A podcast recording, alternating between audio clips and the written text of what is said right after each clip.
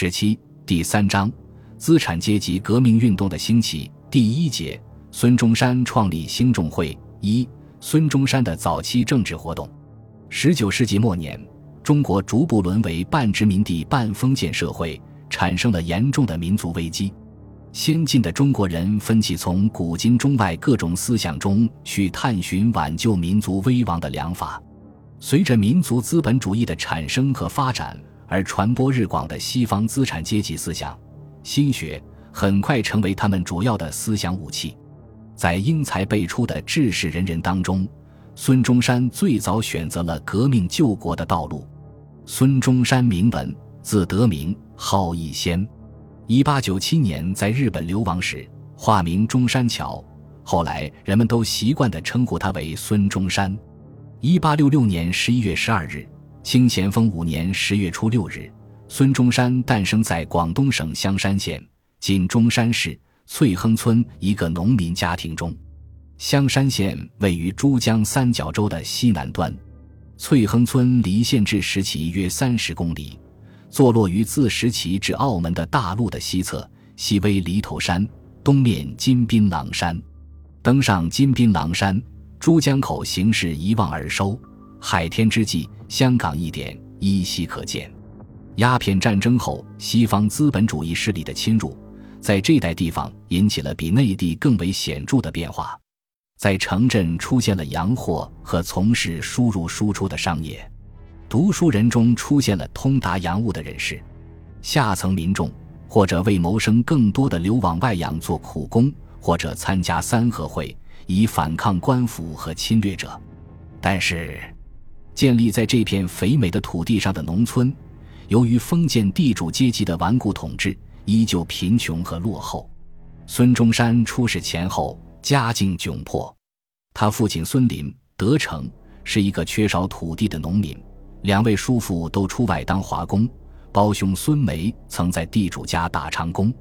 他的童年和所有贫苦农家的孩子一样，倍尝艰苦。很小就参加农业辅助劳动，熟读地主阶级统治下农村社会的黑暗和腐败。幼年的遭遇使孙中山始终对中国农民怀抱着深刻的同情。他认为中国农民的生活不该长期这样苦下去。中国的儿童应该有鞋穿，有米饭吃。十岁，孙中山开始入村塾读书，按照传统的方式接受文化教育。十二岁，读完四书五经。孙梅（一八五四年至一九一五年）于一八七一年去檀香山，当时华侨对夏威夷群岛的泛称谋生，开始当雇工，后去贸易岛垦荒，由自耕继而雇佣工人。开办起商店和牧场，还兼营酿酒、伐木等业，成为华侨资本家。随着孙梅经济地位的变化，翠亨孙家的生活也逐渐富裕起来。一八七八年五月，孙中山离开故乡，赴檀香山依孙梅生活。去国远行，开阔了这个少年人的眼界。他始见轮舟之奇，沧海之阔，自是有目吸学之心，雄天地之想。他开始在与故乡不同的社会环境里成长。一八七九年秋，孙中山被送进英国教会学校碑社书馆读书，开始接受西方资产阶级文化。一八八二年秋，他又入美国教会学校奥阿后书院肄业。通过对中学课程的努力，孙中山学习了西方社会政治学说和自然科学的基础知识。檀香山是华侨萃集之区。孙中山生活在这些爱国情绪浓郁的人们之中。当时，美国正在极力吞并夏威夷这个弱小的君主制国家，当地土著人民进行了激烈的反美斗争。孙中山在这里天天所见所闻都是关于政治方面的事。檀香山的厄运勾起了孙中山对祖国前途的关注，改良祖国、拯救同群之愿于是乎生。孙中山憎恶清朝专制统治的腐败和黑暗，认为中国之所以衰弱，是因为满族人掌权的缘故。如果由汉族人管理，情况就会改变。他极为注意外国资产阶级革命的历史，爱读华盛顿、林肯等人的传记。一八八三年秋，孙中山返回香山，他按照国外所见，在家乡尝试改良乡政。同年十一月，入香港拔萃书室读书，年底加入了基督教。一八八四年四月，改入香港中央书院攻读。一八八四年到一八八五年，发生了法国侵略中国的战争。中国在战争中的失败，深深地刺激了孙中山。他一方面为广大军民的英勇抗敌所鼓舞，另一方面更加痛恨腐败投降的清政府。他说：“余自已有一八八五年中法战败之年，始觉倾覆清廷，创建民国之志。”孙中山加紧了挽救危亡之法的探求。不过，到他鲜明地举起反清革命的旗帜，还有着曲折的历程。一八八六年夏。孙中山毕业于中央书院，入广州博济医院附设南华医学堂学医。他在校经常发表改革中国政治的言论，并因此结识了同学郑世良。郑世良（一八六三年至一九零一年），号毕臣，广东归善（今惠阳）人，三合会成员，后来成为孙中山的忠实同志。为了受到更严格的教育，并能自由地发表政治言论。孙中山于1887年10月转入香港西医书院学习。这所学校的创办人何其 （1859 年至1914年）是一位资产阶级改良主义思想家，他是香港议政局议员，同时又是律师和医生。孙中山在校深得英国教师康德里 （James Candley） 的器重，在必修课程之外，他还贪婪地研读西方的历史、政治、军事及物理。农学等方面的著作，香港歌赋皆有一家杨耀记商号，是孙中山同村好友杨鹤龄家开设的。孙中山课余常来此同杨鹤龄、陈少白游猎聚会。杨鹤龄，一八六八年至一九三四年，明世年，字礼霞；陈少白，一八六九年至一九三四年，原名文韶，后裔名白，字魁石，新会人。是西医书院的同学，游猎，一八六五年至一九三六年，字令季，号少完，顺德人。孙中山在南华医学堂读书时与他结识，他们高谈造反富满，兴高采烈，人们称之为四大寇。与四大寇果从密切的还有陆浩东、郑世良等人。陆浩东，一八六七年至一八九五年，名中贵，字献香。也是孙中山的同村好友。孙中山在幼年时曾听到村中老人讲太平天国的故事，洪秀全起义反清的业绩给他留下了难忘的印象。这时，他不断谈起对洪秀全事业的向往，称洪为反清英雄第一人。朋友们戏呼他做洪秀全第二，他也欣然自命。这批青年人的言谈虽然肆无忌惮，但并没有采取任何实际行动。在挚友圈子之外，孙中山的言行就要审慎得多，还明显带有改良主义的色彩。原来，十九世纪七十年代前后，伴随着民族资本主义近代工业的产生和民族危机的加深，在中国出现了反映民族资产阶级利益的改良主义思想。这种思想由一部分具有资本主义倾向的地主阶级知识分子表达出来，其代表人物有王涛。马建忠、郑观应等，这些人虽然经历和思想各有不同，一般说都要求清政府进行自上而下的改革，并期望在不触动封建地主阶级根本利益的基础上，求得一些发展资本主义的机会。他们既然认为改革的关键在于清政府，遂纷纷著书立说，上书当道，游说公卿，极力主张把发展资本主义经济和改革封建弊政。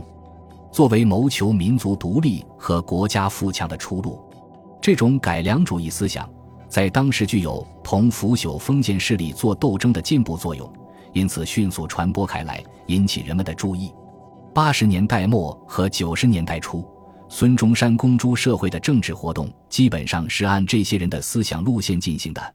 他希望用和平手段及改良的方法来改造中国。还在一八八三年。孙中山从檀香山返乡，就试办过教育、防盗、解灯、清道、防病等乡政。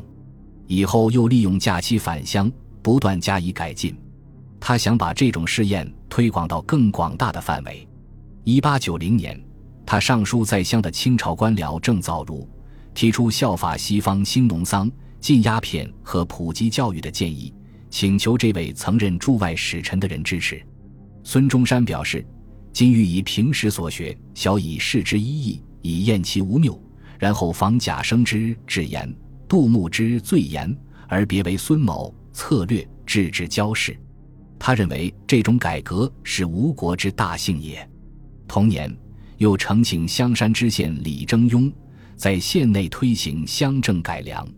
以后，他又从香山去广州，向各级衙门层层上书，提出改革的建议。